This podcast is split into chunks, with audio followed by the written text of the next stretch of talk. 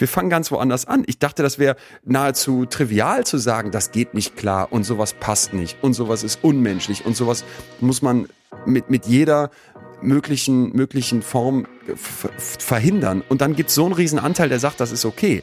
Ja, aber das wollte ich ja eben damit sagen. Wenn jemand äh, Böses vorhat, äh, der wird dann versucht, raffinierter zu sein. Und äh, Männer, die sagen, das geht so nicht, äh, werden vielleicht nach Lösungen suchen, wie man eben auch mit fähigen Mitarbeiterinnen äh, weiter auch abends noch ein Bier trinken gehen kann.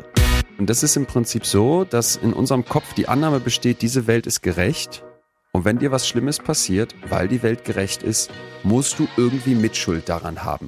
Äh, dann müssen wir doch auch, und das gehört auch in unsere Köpfe, reinkriegen, dass das völlig okay ist, wenn sich jemand offenherzig verhält und den kürzesten Rock der Welt trägt.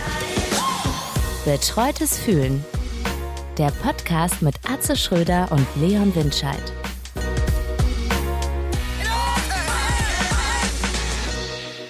Leon, ich grüße dich. Leicht, Atze. leicht angekokelt von der Sonne in Saint-Tropez. oh, welcome to Saint-Tropez. Aber da, da, da, da, da, da, da, da, da. Das war doch dieser geile Song. 2000, äh, weiß ich nicht. Welcome to Saint-Tropez. Okay, was machst du da? Nee, ich merke schon, da ist mal wieder der Generationsunterschied, äh, wobei ich noch mit äh, Louis Defunel und äh, der Gendarme von Saint-Tropez, wo im Titelsong gesungen wurde, Huli Gulli Gulli Saint-Tropez, Huli Gulli Gulli Saint-Tropez. Aber ich kann alle beruhigen, äh, die Gendarmerie von Saint-Tropez ist umgezogen und da ist jetzt, glaube ich, auch Gucci untergebracht oder so. Ja, alles hat seine DJ Ordnung. Antoine war's. ah, okay. Okay, da bin ich beruhigt. Das ja, ja, ach ja, aber Louis Define habe ich auch sehr, äh, habe ich auch sehr gemocht. Nein, mein Vater immer geguckt. Ja. Doch. Ja, was? Das gibt's nicht. Ja, aber äh, DJ Antoine stelle ich gerade fest, ist so äh, der das Bindeglied zwischen unseren Generationen. Weißt du, äh, für dich schon ein alter Hut und ich fühle mich total äh, cool, weil ich den kenne. Geht's dir, was ist denn dein Gefühl heute, mein Lieber? Angekokelt in Saint-Tropez klingt wie, wie, wie, klingt für dich wie ein typischer Montag. Für andere wäre es eine Traumvorstellung. äh, ach, tief entspannt ist, glaube ich, wirklich das vorherrschende Gefühl. Äh, dank kein Alkohol trinken geht's morgens relativ früh los, auch schon mal direkt an den Strand ja. und äh, Sport und so weiter. Und von daher, äh, jetzt nehmen wir nachmittags auf, will ich auch gar nicht mehr nach draußen. Erst wieder, wenn die Sonne untergegangen ist. Ich habe Saint-Tropez als ausgebufft hässlich im Kopf. Ich war da mal als 16-Jähriger mit einem Interrail-Ticket mhm. und Zugstrecke direkt am Strand, völlig überfüllt, schweineteuer alles. Welcher Monat? Zugebaut. Ja, Hochsommer, August oder ja, so. Ja, ist natürlich wirklich, das also geht auf keinen Fall. Ähm, also okay, gut. Natürlich gibt's hier schöne und nicht so schöne Teile, aber äh, die schönen Teile überwiegen, die muss man kennen. Ich fahre hierher, seitdem ich 17 bin, kenne hier wirklich jede Milchkanne und äh, gehöre quasi schon zur dritten Generation der Gäste. Beziehungsweise habe ich äh, so die Gründerzeit der heute total angesagten Beachclubs mitgemacht. So, ich glaube, der teuerste und angesagteste ist immer noch der Club äh, Saint-Consent äh, Club 55 und das war damals so eine Strandbude, so eine Bretterbude, würde man sagen, dreimal zwei Meter. Davor stand ein Kicker im Sand und das Bier kostete 50 Centime. Also war noch. so, und wenn man da heute hinkommt, dann ist, ist das schon in der dritten Generation, ohne äh, zwei Wochen vorher online zu reservieren, geht gar nichts mehr. Die Kellner sind livriert, ist alles unglaublich. Aber wenn man den Alten trifft, ist alles wieder selbst, fürs, früher. selbst für Stars wie dich. naja, äh, es ist gerade äh, eine französische Starkomikerin hier auch in diesem Landhotel, in dem wir gerade sind. Und äh, aber ich glaube, das führt auch zu nichts. Dafür ist mein Französisch eigentlich zu schlecht. Und sie, du kennst ja die Franzosen, die äh, spricht kein Deutsch und ich glaube, es geht so weit, dass sie sogar leugnet, dass es die Sprache gibt. Schön. Ja, das ist wirklich schön. Immer. Da treffen sich alle. Nein, aber äh, das hast du ja in Paris. Du warst ja längst, letztens länger in Paris. Wir waren ja, bevor wir hierher sind und nach Nizza sind, waren wir ja auch ein paar Tage in Paris. Da ist es ja wirklich so, ne, dass so, dass wirklich alle auch Englisch sprechen. Ne? Ja, aber schon noch im, im, in der französischen Fasson. Ja, ja, ja, auf jeden Fall. Aber die Bereitschaft ist da. Hier äh, ist die Bereitschaft gar nicht da. Du bist einfach verachtet, wenn du kein Französisch kannst. Und das zu Recht natürlich. Wobei, ja, wobei ich, ähm, also ich bin natürlich auch vorne mit dabei, der sagt, Mensch, Jens Spahn, was regst du dich so auf, wenn du in Berlin im Prenzlauer Berg im Restaurant irgendwie auf Englisch bestellen musst? Ja, ja. Aber so, es, gibt so ein, es gibt so ein paar Synapsen in meinem Hinterkopf, die sagen doch, Vorsicht, ich habe, als ich in Frankreich gewohnt habe, die, äh, in, in die zur Schule gegangen bin, mal verstanden, was dieses Regionale überhaupt bedeutet. Ja, ja. Man denkt jetzt, ja, dass man in Frankreich noch eine andere Sprache spricht als in Deutschland, das ist ja schon ein Teil vom Kulturgut und da würden wahrscheinlich auch die meisten sagen, das hat ja auch was Schönes. Ja. Und da hat der Jens ja vielleicht auch irgendwie recht, dass es auch was Schönes hat, dass man in Deutschland eben äh, Deutsch als Sprache spricht und in England von mir aus Englisch. Aber als ich dann da gewohnt habe und eben diese ganzen Leute kennengelernt habe, die aus den verschiedensten Bauernhöfen, ich, wir waren ja im Internat, das heißt, man kam auch aus dem Umland dahin. Ja. Und dann gibt's ja in Frankreich diese verschiedenen Departements, viel kleiner als unsere Bundesländer. Und da, da gibt's dann so Sprachen wie Occitan, das ist irgendwie so ein Mix aus Französisch und Spanisch, wenn ich das jetzt richtig hinkriege. Und das war so manchen dieser, ich sag jetzt mal, Lokalpatrioten total wichtig, wie so eine Mundart aus der Eifel oder sowas. Ja. Und ich habe da manchmal das Gefühl, wenn ich jetzt, und so komme ich drauf, hier rumreise, ich sitze gerade in Hannover im, im Büro vom, ähm, vom Theater am EGI, wo, Wo man ja an, äh, ich angeblich das höchste Hochdeutsch spricht, ne? Wo man das höchste Hochdeutsch spricht, aber wo ich jetzt auch wieder eine Innenstadt gesehen habe, die kein bisschen anders ist als die Innenstadt von Lübeck, die kein bisschen anders ist als die Innenstadt von Mannheim, die kein bisschen anders ist als die Innenstadt von München. Also immer dieses ein Zara neben einem Extrablatt, Ja. neben einem ICOS Store, neben einem Vodafone Shop. Und dann das Traurigste ist ja, wenn du dann nach Frankreich fährst und da sieht die Innenstadt plötzlich ganz genauso aus. Also dieses Gleichmachen. Ich habe es, gestern waren wir in Lübeck, ich habe auf die Lübecker Altstadt geguckt und dachte wirklich, was sieht das da schön aus? Und hässlich wird's eher, also es ist Ja, grundsätzlich ja. sehr schön gewesen in Lübeck, aber hässlich wird's dann immer, wenn diese Ketten kommen und alles so gleich machen. Und da, da, dass du dann halt irgendwie in so einem südfranzösischen äh, Saint-Tropez im Umland sagst, wir sprechen hier nur Französisch, das wirkt dann von außen für einen, für einen Menschen mit äh, Weltbürgeranspruch vielleicht so ein bisschen borniert oder sowas, aber ich denke Ja, manchmal, ja. nee, nee, das hat auch total was. Dass, die- dass man so Kultur bewahrt und dass Regionen unterschiedlich sind, das hat einen tierischen Wert. Und dass am Ende irgendwann alle nur noch Englisch sprechen, ich denke, das hätte ganz viele Vorteile, weil wir uns alle verständigen können, weil viel abgebaut würde, was so an Missverständnissen da ist. Aber Ja. grundsätzlich denke ich manchmal, so dieses, was einem bei den Franzosen manchmal vorkommt, wie äh, seid ihr da rückständig oder so, was ja völliger Quatsch ist, das, das hat auch etwas, dieses Kulturbewahrende. Absolut, Da hat für mich das. Konservative einen Wert. Ja, ist wahrscheinlich auch ein ab- abendfüllendes Thema, wo man nicht wirklich auf den Punkt kommen kann. Einerseits, andererseits. Das stimmt. Äh, und what if. Aber äh, ja, darum haben wir die Franzosen ja immer so ein bisschen beneidet, dass sie doch ihre Kultur etwas besser geschützt haben. Eben äh, die Musikindustrie, die Filmkultur. Es gibt nach wie vor eine eigene Filmkultur in Frankreich, Deutschland nicht so sehr. Und äh, ja, das haben sie schon geschafft mit auch sehr, sehr viel Selbstbewusstsein, was, was denen ja auch im Blut liegt. Ja, ja, das Selbstbewusstsein der Franzosen ist, ist, ist unbestritten hoch. Es hat aber auch sehr, sehr interessante, kurze Anekdote dazu. Ähm, Ausläufer, die hatten, wenn ich das richtig im Kopf habe, damals, als ich da zur Schule gegangen bin, war das immer wieder Thema, ähm, weil so viel französische Musik im Radio läuft. Die haben so Ja, Quoten, genau. dass irgendwie Genau, die Lieder, die genau. im Radio laufen, auch zum hohen Anteil französisch sein müssen. Und der Effekt davon ist, dass solche Stars wie Robbie Williams, ich hoffe, ich erzähle jetzt keinen kein Quatsch, aber das wurde mir damals erzählt, in manchen ihrer Songs, in, in Versionen ihrer Songs, so muss ich sagen, für Frankreich eine französische Strophe einbauen, damit die dann die Quote passen. Ja. Und dann haspeln die sich da ein zurecht und der Franzose ist beruhigt, weil sein Französisch gesungen wird. Ähm, ja, ich muss aber, ich muss einen Schwenk machen, Atze, weil das passt so schön gerade dazu. Ja, ja. Äh, aus dem, aus dem schönen ähm, Umland von von Saint-Tropez, wo du ja bist, in, in, nach Italien, in, einen, in ein kleines Dorf, in das ich dich mitnehmen wollte, weil ich das noch vom letzten Mal schulde. Im Süden, nämlich im Norden? Den, äh, ähm, ja, in, in den Apennin, Apennin, richtig ausgesprochen, Bergen? Ah, ja. Apennin, ne? Ist Ja. korrekt. Und der Adria-Küste, also in Zentralitalien, Ja. liegt das kleine Dorf Pio Bico, Pio Biccio, ich hoffe, ich spreche es richtig aus, wie auch immer, Pio Bico. Und dort gibt es den Club der Hässlichen.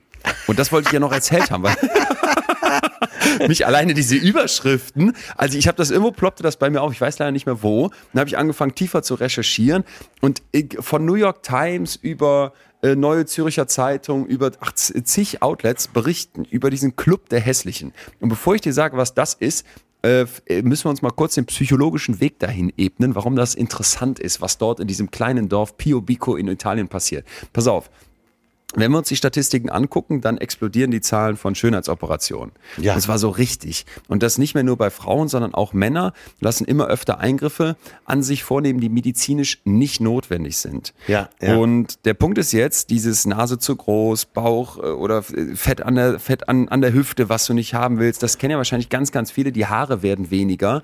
Und diese Unzufriedenheit mit dem eigenen Körper, die dann irgendwann zur Bereitschaft führt, dass man sich da unters Messer legt, die scheint eben zuzunehmen. Äh, Man kann jetzt nicht sicher sagen, ob es tatsächlich die Unzufriedenheit ist oder ob irgendwie einfach die, die Hürde, tatsächlich so eine Gesund äh, Schönheits-OP zu machen, ob die vielleicht auch einfach runtergeht. Ja. Aber grundsätzlich ist diese Zahl explodiert, wenn man der International Society of Aesthetic Plastic Surgery glaubt. Kurze Zwischenfrage, von kurze, 25 ähm, ja. mit äh, Betonung auf kurz. Äh, kannst du das verstehen? Zum Teil, ja.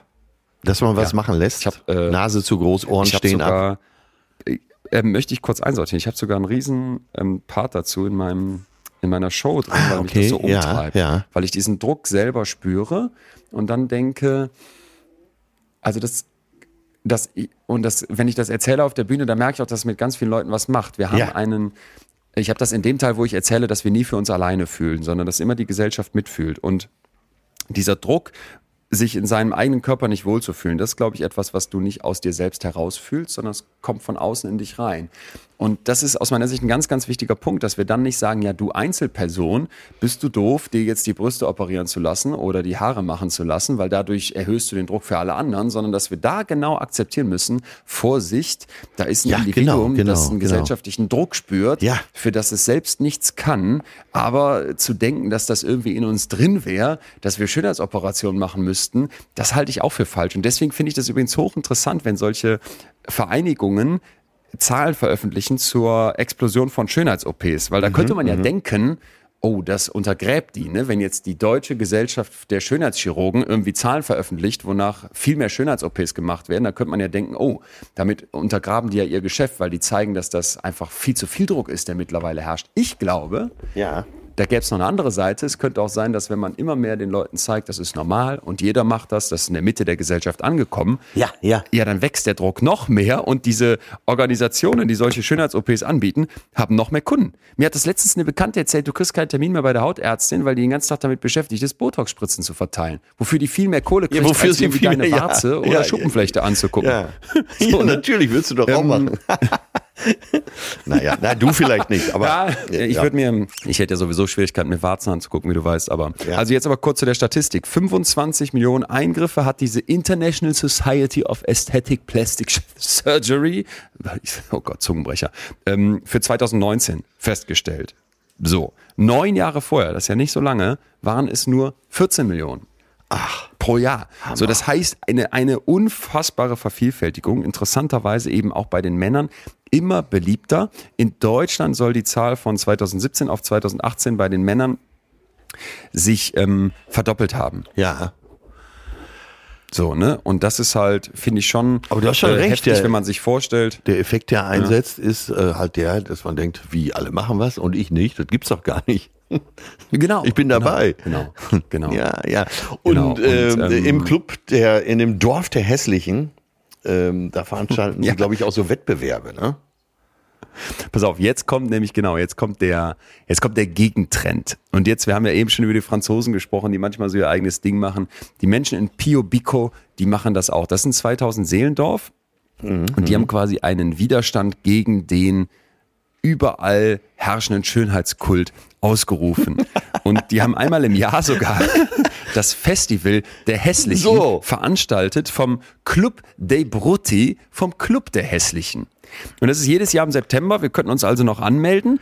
Der Präsident, der das Ganze wohl leitet, Giannino Aluigi, der nimmt da richtig Fahrt auf und die Message ist im Prinzip, Hässlichkeit ist eine Tugend, Schönheit ist Sklaverei. Das ist der Schlachtruf von diesem Dorf und ich finde, das passt ganz gut dazu, wenn du sagst, hör mal, ich bin hässlich, das nehme ich einfach so hin, versus ich muss mich jetzt unters Messer legen und ich muss dafür noch nach Istanbul fliegen, um ein bisschen zu sparen und dann muss ich tagelang mit Wunden an meinem Kopf rumlaufen, Ja, weil ja. mir 8000 Haare vom Hinterkopf auf den Vorderkopf transplantiert wurden. Ja, was anderes, äh, wie, wie soll das denn was anderes als Sklaverei des Schönheitsdiktats sein? Und die haben jetzt also diesen Club gegründet. Interessanterweise gibt es den schon seit 1879 und der hat weltweit 32.000 Mitglieder. Und jetzt gibt es also dieses Festival der Hässlichen und man muss dazu sagen, das wird mit einem großen Augenzwinkern betrieben. Ja, ja, ja. Ich, allzu ernst sollte man es, glaube ich, nicht nehmen. Ne? Aber so grundsätzlich die Wahl des Ja. hässlichsten Mannes Italiens dann auszurufen, finde ich überragend. Und das Schöne dabei ist jetzt, das hat äh, ja zum Teil auch einen sehr ernsten Hintergrund. Da gibt es dann zum Beispiel einen Menschen, der heißt Poldo Isabettini, der hat diesen äh, ganzen Wettbewerb schon gewonnen und der ist halt schwer gezeichnet von einem Unfall. Ja. So, das heißt, der hat krasse Narben und der würde jetzt von außen betrachtet dem Schönheitsideal der meisten Menschen wahrscheinlich nicht entsprechen. Ja, und dieser Mensch, Poldo, sagt jetzt, ich bin stolz darauf, der hässlichste Mann Italiens zu sein. Und er will sich sogar zur Wiederwahl stellen. So, und ne, äh, der, der, für ihn ist das halt eine Frage der Selbstbehauptung. Und ich denke dann ganz oft dieses, ja, dieses schön sein müssen und auch diese Message, du weißt, ich habe mich schon öfter darüber geärgert, dieses Body Positivity Ding. Ja, alle eben, sind schön. eben, eben. Nein, nein, sind sie nicht. Es, da- das wäre so, als würdest du sagen, wir wollen alle reich sein. Jemand ist nur reich, weil jemand anders arm ist. Und jemand ist nur schön, weil jemand anders nicht so schön ist. Und wenn du dann sagst, wir ziehen uns jetzt alle im Schnitt ein bisschen höher auf der Schönheitsskala, weil wir uns Schönheits-OPs unterziehen, ja, dann wird der Nächste sagen, ja, aber damit steche ich ja gar nicht mehr heraus. Das würde ich aber gerne, weil das heißt doch schön sein. Also muss ich noch eine Schippe nachlegen. Und ich glaube, das ist so eine Spirale, so ein Teufelskreis, wo dieser Club dei Brutti, der Club der Hässlichen, was gegenhält. Und deswegen war ich so begeistert von dieser Geschichte, auch wenn sie mit einem großen Augenzwinkern zu betrachten ist. Ja, ja. Das ist mal so dieses Gegenteil von, ihr seid alle schön und äh, Body Positivity Hashtags auf Instagram, die dann mit irgendwelcher Nacktheit wieder präsentiert werden, wo ich so denke, nee, gehört einfach auf, euch immer nur nach Äußerlichkeiten zu bewerten. Und das ist für mich so die Kernmessage von dieser Geschichte. Im Übrigen, wenn wir Mitglied werden wollten, müssten wir uns ähm, vor ein Komitee stellen aus langjährigen Mitgliedern dieses Clubs und dann würde unsere Hässlichkeit gerankt. Von potenziellem Mitglied bis hin zu unspezifiziert bis hin zu außergewöhnlich hässlich. Ich, ich, ich, bin, ich bin außerordentlich erstaunt. Und vor allen Dingen äh, mit, äh, von, diese, von dieser Werf, mit äh, der du hier gerade vorträgst, äh, da kommt mir zwei Sachen in den Sinn. A, was macht die WG mittlerweile mit dir? Und Ja, äh, ne, auch bei diesen Radtouren, die ihr so macht, Ja, die danke. wird ja ausschließlich noch, nur noch durchgeführt, um dich zu demütigen. Und äh, du hast dieses Dorf ja jetzt äh, öfter mal beschrieben und auch buchstabiert sozusagen. Ist das ein Hinweis für mich? das, dass ich da eine Chance hätte? Fahr, fahr doch mal nach P-I-O-B-B-I-C-O.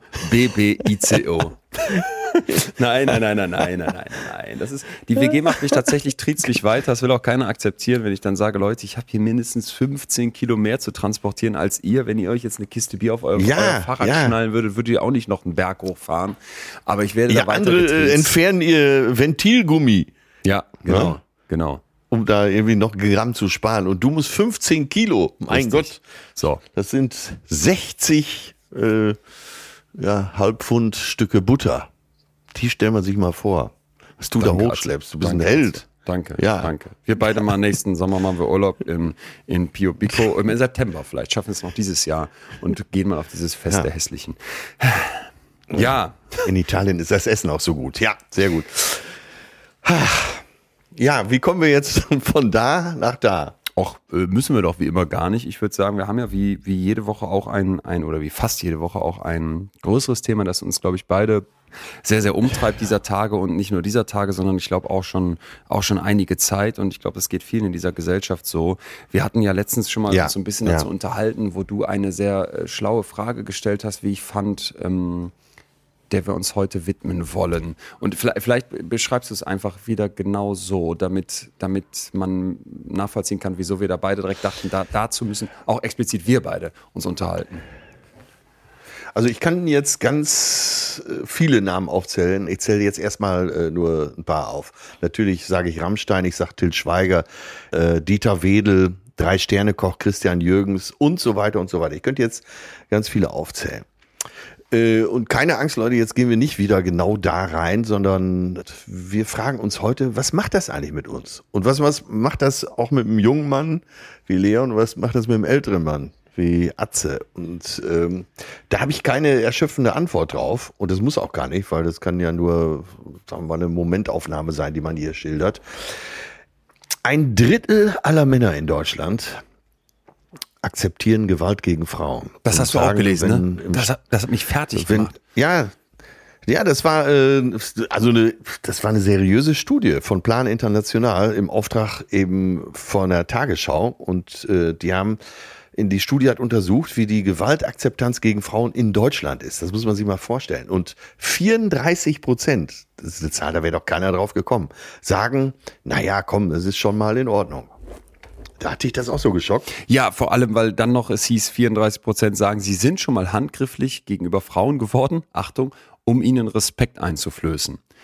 Und da muss man jetzt immer bedenken, wenn ich das gefragt werde in einer Studie, wird es ja auch noch einen riesen Anteil geben von Leuten, die sagen, ja, da lüge ich jetzt in so einer Studie.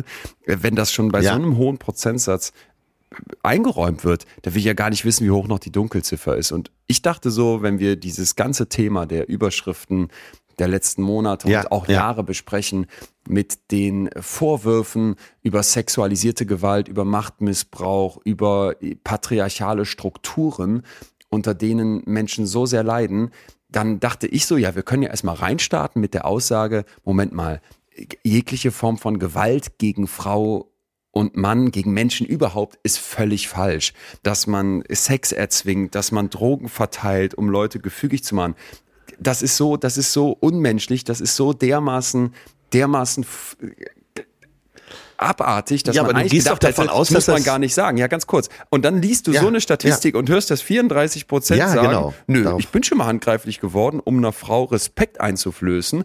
Oder dass 33 Prozent sagen, äh, ich finde, find, dass mal die Hand ausrutscht im Streit. Wohlgemerkt sind das Männer zwischen 18 und 35 Jahren in Deutschland. Das ist akzeptabel.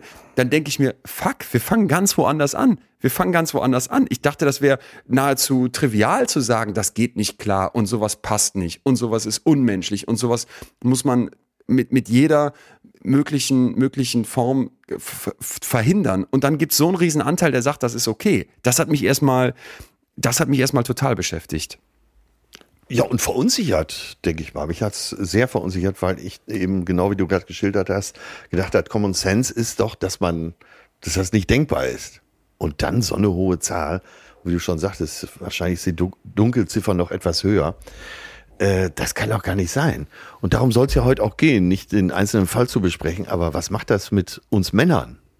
Das, äh, jetzt bist du ja wohlbehütet aufgewachsen. Ich ja, äh, ich bin auch wohlbehütet aufgewachsen und äh, eben auch mit einem ähm, vielleicht nicht ganz einfachen Verhältnis zu meiner Mutter, aber äh, im Frauenhaushalt Oma, Mutter, Schwester da war das, äh, undenkbar. Das ist absolut undenkbar.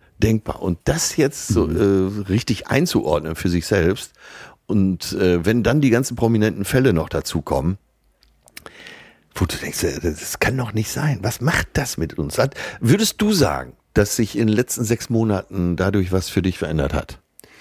Ähm, ich würde noch weiter zurückgehen, aber ich merke halt für mich, dass sich in den letzten Jahren ähm, viel verändert ja. und ich habe eine Reihe von Punkten heute vorbereitet, wo ich auch Studien zu habe, weil ich einfach das Gefühl habe, die angefangen mit der mit der großen mit dem großen Thema MeToo und den jetzt immer mhm. wieder diskutierten ja, und dann ja. auch immer wieder neuen aufgedeckten Fällen von Machtmissbrauch, von sexualisierter Gewalt, dass das, dass das ganz, ganz viel mit einem macht. Ich glaube, das ist ja ist, ist was Gutes. Und das möchte ich vorwegschieben. Deswegen haben wir ja auch gesagt, wir beide jetzt hier als Männer wollen heute darüber sprechen, was macht das mit uns als Männern. Das, das ist eine riesige Chance, dass das jetzt passiert.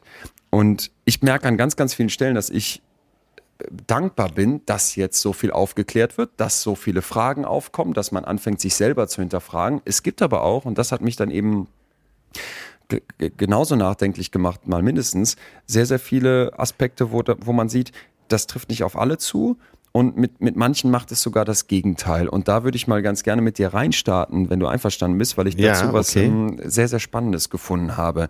Das Ganze beginnt für mich mit einem Interview zwischen der NZZ und Svenja Flasspöhler.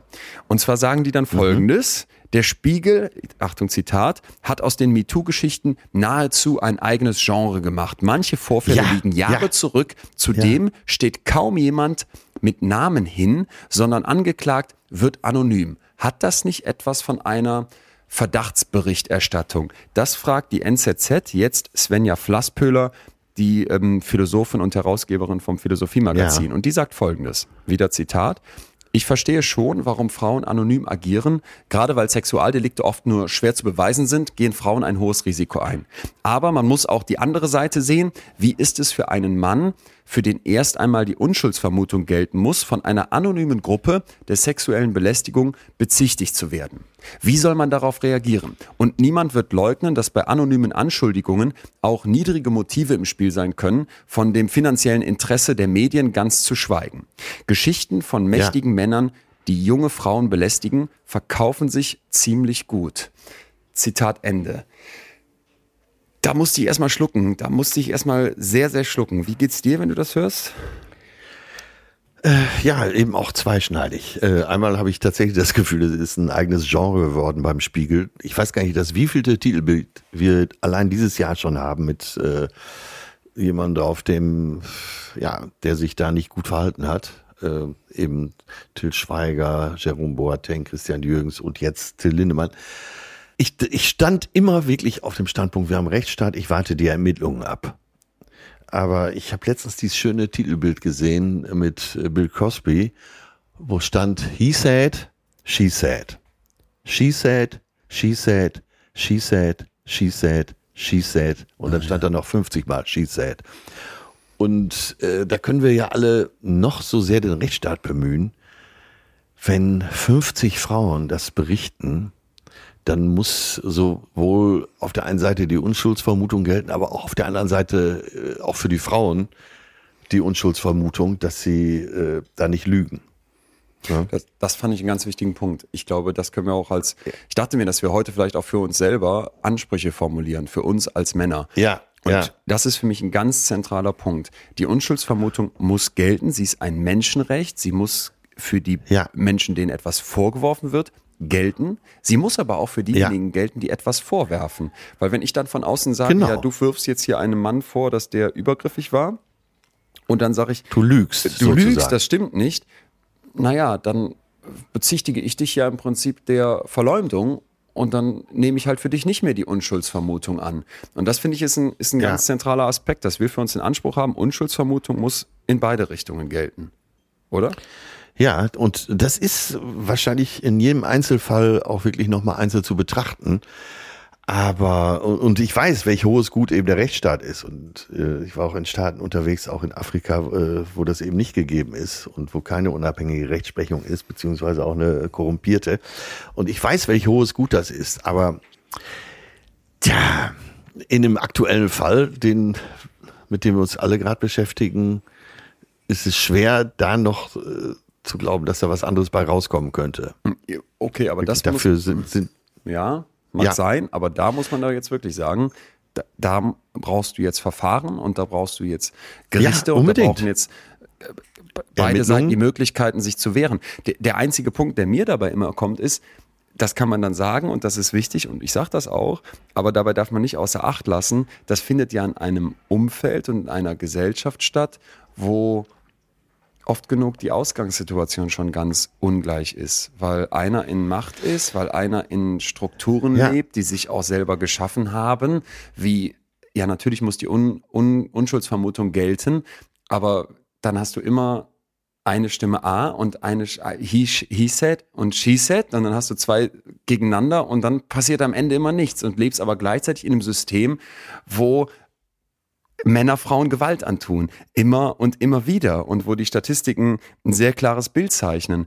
Und dann, dann denke ich mir, das muss eben auch berücksichtigt sein. Also ich habe immer so das Gefühl, wenn dann, wenn dann der Vorwurf kommt, dann muss jeder Einzelne das Recht haben zu sagen, das war so nicht. In meiner Wahrnehmung war das ganz anders. Und dann ist der dringende ja. Appell an uns als Gesellschaft, wenn man nicht dabei war, wie soll man sich das Urteil bilden? Aber man muss dabei berücksichtigen, wenn es dann am Ende heißt, das Gericht spricht dich frei oder das Gericht muss das Verfahren fallen lassen, dass es ganz oft eben Aussage gegen Aussage war. Und du hast ja auch nicht immer die Situation, dass du dann 50 Zeuginnen hast, die sagen, die alle das Gleiche sagen und ein Muster erkennen lassen, sondern im Zweifel Aussage gegen Aussage. Und gerade bei häuslicher Gewalt, wo eine Ehefrau und ein Ehemann Aussagen gegeneinander hätten, tja, dann ist die Rechtsstaatlichkeit das Gut, was bleiben muss, aber am Ende. Ja, ja. Aber wir bewegen uns hier gerade auf dünnes Eis zu. Und zwar, äh, was du gerade schon sagtest, äh, wenn wir über Rechtsstaatlichkeit sprechen, mhm. dann sind wir hier schnell in einem juristischen Seminar. Ja. Und da werden solche Fälle ja mit Sicherheit ohne Ende auch besprochen. Und äh, das können wir nicht leisten hier. Und deswegen wollen wir eben auch guter heute Punkt. darüber sprechen, was es mit uns macht, was ja, es mit uns Männern macht. Ja, das, das ist ein guter Punkt. Und da würde ich nochmal einen weiteren kleinen Auszug aus diesem Interview zwischen der NZZ und der Svenja Flasspöhler bringen wollen. Denn da wird dann Folgendes gefragt von der Zeitung, was für Auswirkungen hat das denn für Männer? Ne? Dieses, was wir eben beschrieben ja, haben. Ja. Nämlich, dass man von einer anonymen Gruppe im Zweifel bezichtigt wird. Und dann sagt sie Folgendes, sie werden vorsichtiger. Vielleicht hat es am Ende zur Folge, dass Männer eben lieber unter sich bleiben und ihre Seilschaften pflegen, anstatt auch die Kollegin abends zum Bier einzuladen. So ja, arbeiten. Frauen an ihrem eigenen Ausschluss mit. Dieser letzte Satz, also dieses so ja. arbeiten Frauen an ihrem eigenen Ausschluss mit, den will ich so nicht stehen lassen, da will ich gleich nochmal was sagen. Aber erstmal gibt es eine super spannende Untersuchung zu diesem Grundgedanken, Männer werden vorsichtiger. Und zwar, wer mal reingucken ja, möchte ja. in der, in der wissenschaftlichen Literatur, Literatur dazu, Backlash und MeToo, das wären die Stichwörter. Den MeToo Thematik haben wir wahrscheinlich alle mitbekommen. Es fing an im Herbst 2017, als die New York Times und andere Medien groß berichtet haben und äh, eben diese Vorwürfe in, in Hollywood aufkamen, dass dort Männer ihre Macht ausgenutzt haben und viele Frauen geschrieben haben, ja, ich auch, dieser MeToo-Hashtag, wir, wir erinnern uns ja wahrscheinlich alle. Und der Punkt ist jetzt, dass Backlash bedeutet Rückschlag dadurch. Ja. Und das Spannende ist, dass man doch vielleicht erstmal gedacht hatte, gut, dass das jetzt aufs Tapet kommt, gut, dass das Thema angesprochen wird, das wird die Situation verbessern. Jetzt kommt aber Leanne Atwater, eine Managementprofessorin von der University of Houston, und die sagt, Vorsicht. Die hat gesagt, die ersten Reaktionen darauf waren total euphorisch und man dachte, ja, die Frauen werden davon total profitieren. Und sie meinte, sie ja. und ihre Forschungskolleginnen, die waren damals schon skeptisch und sagt, wir haben uns gedacht, naja, wir sind nicht ganz sicher, ob das wirklich so positiv ausgeht, wie die Menschen denken. Es könnte auch einen negativen Aspekt geben. Und jetzt haben die eine Studie durchgeführt und die hat mit diesem Backlash, mit diesem Rücksch Rückschlag zu tun, wenn es um MeToo geht. Und jetzt kommt dabei Folgendes raus, und das ist Jahre her, dass die Menschen, die die befragt haben, sagen, ja, da sind positive Effekte, die wir erwarten durch diese MeToo-Bewegung. Zum Beispiel, dass 74 Prozent der Frauen sagen, dass die jetzt eher bereit mhm. wären, über Übergriffe zu sprechen. Und das fand ich auch total groß äh, und wichtig, dass 77 Prozent der Männer gesagt haben, dass sie äh, vorsichtiger mit äh, falschem Verhalten umgehen, mit ähm, unpassendem Verhalten. Aber der Punkt ist ja. jetzt, mehr als 10 Prozent von den befragten Männern und Frauen sagen, dass sie weniger bereit wären, attraktive Frauen einzustellen als vorher. Ja, das Pendel schlägt immer in beide Richtungen Das Pendel schlägt in beide Richtungen. Ähm, es ist ja, wenn wir die verschiedenen Branchen nehmen, also äh, MeToo, wenn du jetzt sagen wir mal die äh, Bankenbranche nimmst oder Versicherungsbranche, um zwei typische zu nennen, dann kann man sich das relativ schnell erklären, wie, wie die, das in den Abteilungen umgesetzt wird, wie das läuft, wie, äh, wenn man abends rausgeht, wie auch alle ein bisschen aufeinander aufpassen. Aber wir haben ja eben ganz andere Branchen, wo auch äh, so ganz andere Machtgefälle stattfinden. Ja. Wir hatten, äh, das hat die Zeitverbrechen in drei Folgen, glaube ich, geschildert, der Fall Dieter Wedel, der äh, ältere Regisseur, der für sehr viele große Blockbuster in Deutschland zuständig war, der große Bellheim, der König von St. Pauli und so weiter. Und da war es eben so ein absolutes Dreckschwein. Das möchte ich jetzt auch ganz bewusst verwenden, dieses Wort. Und ähm, das kann ich auch nur Zeitverbrechen empfehlen in dem Fall. Aber es war eben so, dann, äh, wenn die Frauen sich gewehrt haben, wenn die Frauen das öffentlich gemacht haben, haben sie natürlich nie wieder einen Job bei ihm gekriegt. Aber sie haben woanders auch keinen Job gekriegt, weil sie als schwierig galten in der Branche. Ja. So, da stehen dann zwei gleichwertige Schauspielerinnen zur Auswahl. Die Produktion sagt, ja, die ist schwierig, wird die andere genommen. So, das sind so weiche Faktoren, die kannst du ja nie einfangen Ja. mit irgendwelchen äh, Regeln oder Gesetzgebung. Ja? Und ähm, ja, ganz anderer Fall war es natürlich nochmal bei Rammstein, weil äh, Fan oder nicht, äh, auch dieses Riesenmachtgefälle. Hinzu kamen noch die Frauen relativ jung, äh, der Aggressor relativ alt. Sowas kannst du ja nicht äh, so in allgemeinen Regeln einfangen. Und es, wir reden ja da auch, speziell, äh, wenn wir jetzt über Rammstein sprechen und Till Lindemann, reden wir ja über ja fast organisiertes Verbrechen. Ne? Das heißt, du kannst ja äh, einen Common Sense in der Gesellschaft haben, wie du willst und anerkannte Regeln. Wenn organisiertes Verbrechen im Spiel ist, dann hilft ja auch nichts. Ne? Nee, dann natürlich nicht. Ich habe aber, ja, ich, Nee. nee, dann natürlich Äh, nicht. Lass mich noch mal weiter aus, Ja. ausführen, weil wir ja drüber sprechen, was das mit uns macht. Und, äh, und deswegen kann ich den Fall ja nicht einfach so übergehen. Ich will, ich will gar nicht zu sehr in die Einzelheiten gehen. Aber wenn sowas dann auftaucht, dann denkst du, das kann doch gar nicht sein. Weil äh, anerkannter Künstler, ich meine, Till Lindemann, äh, Backstage, ich meine jetzt nicht die speziellen Partys, aber die ganz normalen Backstage-Partys, da sah es ja im Prinzip aus wie ein Sonntagsbrunch bei Claudia Roth. Da war ja alles zugegen, was so die intellektuelle Kulturszene zu bieten hat. Weil man, weil man das ja auch gut fand. Ne? Und auch dieses, dieser Gedichtband, den er rausgebracht hat. Wie ist der noch? Ich glaube, äh, bis zum Ende oder so. Ja, wo er das ja beschrieben hat, eben mit dem literarischen Ich. Das wurde ja abgefeiert. Ne? Und das muss man sich mal vorstellen. Oder stellt, pass auf, da frage ich dich jetzt gleich mal, was das mit dir macht. Er bringt, bringt diesen Gedichtband raus, wo er darüber wirklich äh, schreibt, dass eben sein literarisches Ich eine Frau äh, mit K.O.-Topfen betäubt und er sie da mehr oder weniger vergewaltigt, während sie bewusstlos ist. Dieser Gedichtband erscheint bei Kiepenheuer und Witsch, bei Kiwi. Ne? Und der damalige äh, Verlagschef Helge Malchow in stillen Nächten hieß dieser Gedicht, Gedichtband, jetzt fällt es mir wieder ein. Helge Machnow war ganz stolz darauf und denkt sich, ja Mensch, äh, das wird sich verkaufen wie geschnitten Brot. Dann kam er, dann kam dieser Porno raus, den er auch noch gedreht hat, wo dieser Gedichtband ja auch wieder eine Rolle spielt. Ich weiß nicht, ob du davon gehört hast, was da abgeht. nee, Das, tatsächlich äh, nicht. Ich kenne auch den Gedichtband eine- nicht. also in diesem, in diesem Clip, siebenminütiger Clip ist das. Ne, so ein Porno von 2020, der in Deutschland komischerweise überhaupt keine Wellen geschlagen hat. In Russland riesige, aber in Deutschland überhaupt nicht.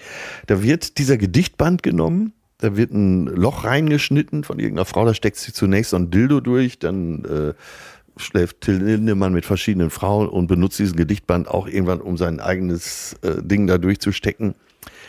Und da war ja vorher nichts, ne? Da hast du, du hast bisher noch nie davon gehört, oder? Nee, nee. Nicht nee. richtig. Nein. So, und das kommt ja jetzt alles und das steht überall. Und äh, ich hatte hier und da schon gehört, was da auf den Tourneen abgeht von Mitarbeitern aus der Crew. Und habe mir hier und da schon gedacht, na ja, komm, die übertreiben. Ne? Da wird ja. nicht während des Konzerts, lässt er sich da unter der Bühne einblasen in dem äh, sogenannten Darkroom. Oder Blackbox hieß das bei denen, genau. Da standen immer zwei Securities davor und haben aufgepasst, dass da keiner äh, reingeht, außer diesen jungen Frauen. So, und wenn du das hörst, ne? ich nehme ja jetzt genau diesen Fall und das, was ich dir gerade geschildert habe, was macht das mit dir? Weil wir wollten über Empörung sprechen. Das ist das Wort Empörung ja eigentlich zu klein, oder? Ja, genau. Also das, das kann einen doch nur anekeln und das kann man doch nur grausam finden und das kann man doch nur Ja. schrecklich finden. Und Ja. da kann man, also ich wäre gar nicht auf diesen, ich wäre gar nicht jetzt auf diesen Gedichtband gekommen oder das, das interessiert mich nur bedingt, muss ich dazu sagen, weil du kannst ja dichten und aufschreiben und, und, und fantasieren, äh, wie in Horrorfilmen oder wie in, wie in schrecklichen Mafia-Filmen von mir genau. aus. Äh, sagen, das ja, eine. sagen wir mal Stephen King. Stephen, King, King bringt ja auch keine Leute um. schlimmste Ja. Gemetzel beschreiben, aber wenn, wenn du sowas machst und wenn sowas tatsächlich umgesetzt wird, das ist doch einfach, das, das, das ist doch einfach nur Ja. schrecklich. Und, und nochmal, da- dass man das überhaupt betonen muss, das finde ich eigentlich das Ja. Fatale vor Ja. dem Hintergrund dieser eben genannten Zahlen. Jetzt kommt aber ein Punkt, den ich dabei ganz wichtig finde, dass jetzt hier für ein Bewusstsein entsteht und dass man jetzt anfängt, anfängt zu hinterfragen und vielleicht auch Machtstrukturen zu hinterfragen, ich glaube, das haben wir ganz lange verpasst. Und das ist, glaube ich, auch etwas, Ja, wo du genau, jetzt bei das jedem ja einzelnen Fall sagen. sagen kannst, lass uns Ja. abwarten, was bei dem Gerichtsverfahren rauskommt. Wir können jetzt nicht Ja, vorverurteilen, was mit diesem äh, Zeitungsmenschen ist oder mit jedem Sänger oder mit jedem, mit, mit der Rockband oder mit dem Comedian, sondern der Punkt ist einfach, dass ich mir dass ich, dass ich, dass ich mir wünsche, dass uns klar wird, wir haben dies, ein, ein System, wo vor allem Männer in Machtpositionen ausnutzen können, fertig machen können, Ja. was du gerade eben auch beschrieben hast, am Ende einfach nicht geglaubt wird oder sich das total negative Auswirkungen für dich hätte, da öffentlich zu äußern. Und das ist halt etwas, wo ich mir denke, jo, da, da brauchen wir jetzt ein anderes Bewusstsein und da müssen wir anders drauf gucken und da muss man selber Machtstrukturen hinterfragen. ja, und ich denke mir ja. oft, ich bin ja an vielen Stellen, bin ich Arbeitgeber, da bin ich Künstler, da bin ich in Machtposition, da bin ich als weißer Mann Teil dieses patriarchalen Systems, werde davon an tausend Stellen profitiert haben und denke mir dann, wenn nicht jetzt, wann dann fängst du an, dich selber zu challengen, zu, zu prüfen, dass du doppelt und dreifach auf die Sachen guckst und das macht, das zum Beispiel macht das auch ganz klar mit mir, weil ich finde, es ist immer einfach zu sagen, ich Ja, zeige mit dem Finger auf sagen. andere, aber bitte vergiss nicht, Genau. du bist sicherlich auch sexistisch geprägt, du bist sicherlich auch mit Macht- Machtstrukturen aufgewachsen, wo ganz selbstverständlich Ja, ist, ja. Dass der Mann oben ist und alle anderen erstmal unten. Äh. Du bist sicherlich auch mit, mit Stereotypen, mit Vorteilen behaftet und äh, musst da jetzt vielleicht auch erstmal einfach ran und gucken, wo wirken die in meinem Kopf, wo sind die stark. Und das ist für mich einfach so ein Prozess, der der, der mir ganz, ganz wichtig ist und wo, Ja, wo, wo ja. ich merke, jo, da, da, da tut sich, da tut sich zum Glück ähm, viel, viel mit einem, weil also ich glaube jetzt systematisch irgendwen mit Drogen und so weiter äh, zu, zu, zu, zu über, über Gewalt zum Sex zu zwingen, regelrecht äh, unvorstellbar.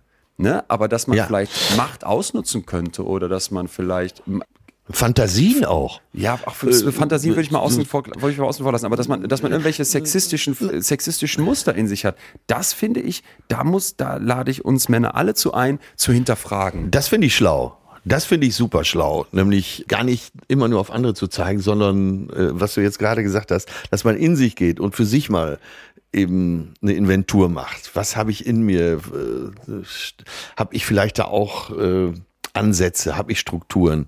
Äh, wo muss ich umdenken? Ja. Und das ist vielleicht nach Ja, dem, wenn wir heute so ein paar Sachen formulieren wollen als Ansprüche an uns, nach dem, was wir eben schon gesagt haben, Unschuldsvermutung, bitte aber immer dann auch in beide Richtungen, wäre das für mich der nächste Punkt. Finger auch an der eigenen Nase, sich selber hinterfragen. Und ich finde, man muss dann ja gar nicht direkt sagen, ich, ich bin, ich habe alles falsch gemacht, ich bin ein Monster und so weiter, sondern dass man sich auch durchaus zugesteht, hör mal, ich bin im, im Kern ein guter Typ, aber vielleicht habe ich da was falsch gemacht oder das könnte ich mal anders betrachten oder da sehe ich, dass das, das kann ja sowas sein wie ein sexistischer Spruch in der WhatsApp-Gruppe, sich zu Ja, eben. sich zu hinterfragen. Und da Ja. muss ich ganz klar sagen, ich habe dir das ja schon mal erzählt, wenn ich so an sowas denke wie Homosexualität, dass es bei uns mit 16 diesen Spruch auf dem Schulhof gab, gay, das ist total gay, als abwertend. So, und das gibt's, Ja. gibt's und gab's natürlich auch mit Frau als Objekt und so, ne, dass das auch so Sachen waren, die waren bei uns mit 16 in Soling auf dem Schulhof und auch später noch, dass das an ganz vielen Stellen, dass du so merkst, boah, scheiße, das ist das Männlichkeitsbild, mit dem ich groß geworden bin. Und da will ich keinem jetzt speziell einen Vorwurf machen, sondern denke einfach, in so einer Gesellschaft groß zu werden, das führt dazu. Bitte, bitte hinterfragen wir das und, und fangen vielleicht bei uns selber an. Und weil du ja gefragt hast, was macht das mit uns? Ich habe ja eben diesen Backlash Ja, ja. Ich glaube, dass nicht alle dazu bereit sind und ich glaube, dass da ganz, ganz viele Dynamiken psychologisch auch zu beleuchten sind und wollt ihr noch ein paar weitere Sachen Das geben. ist genau, ja. ja ich ich ja. habe eben ja schon gesagt, 10% Männer und Frauen sagen, ich bin nach MeToo weniger bereit, eine attraktive Frau einzustellen.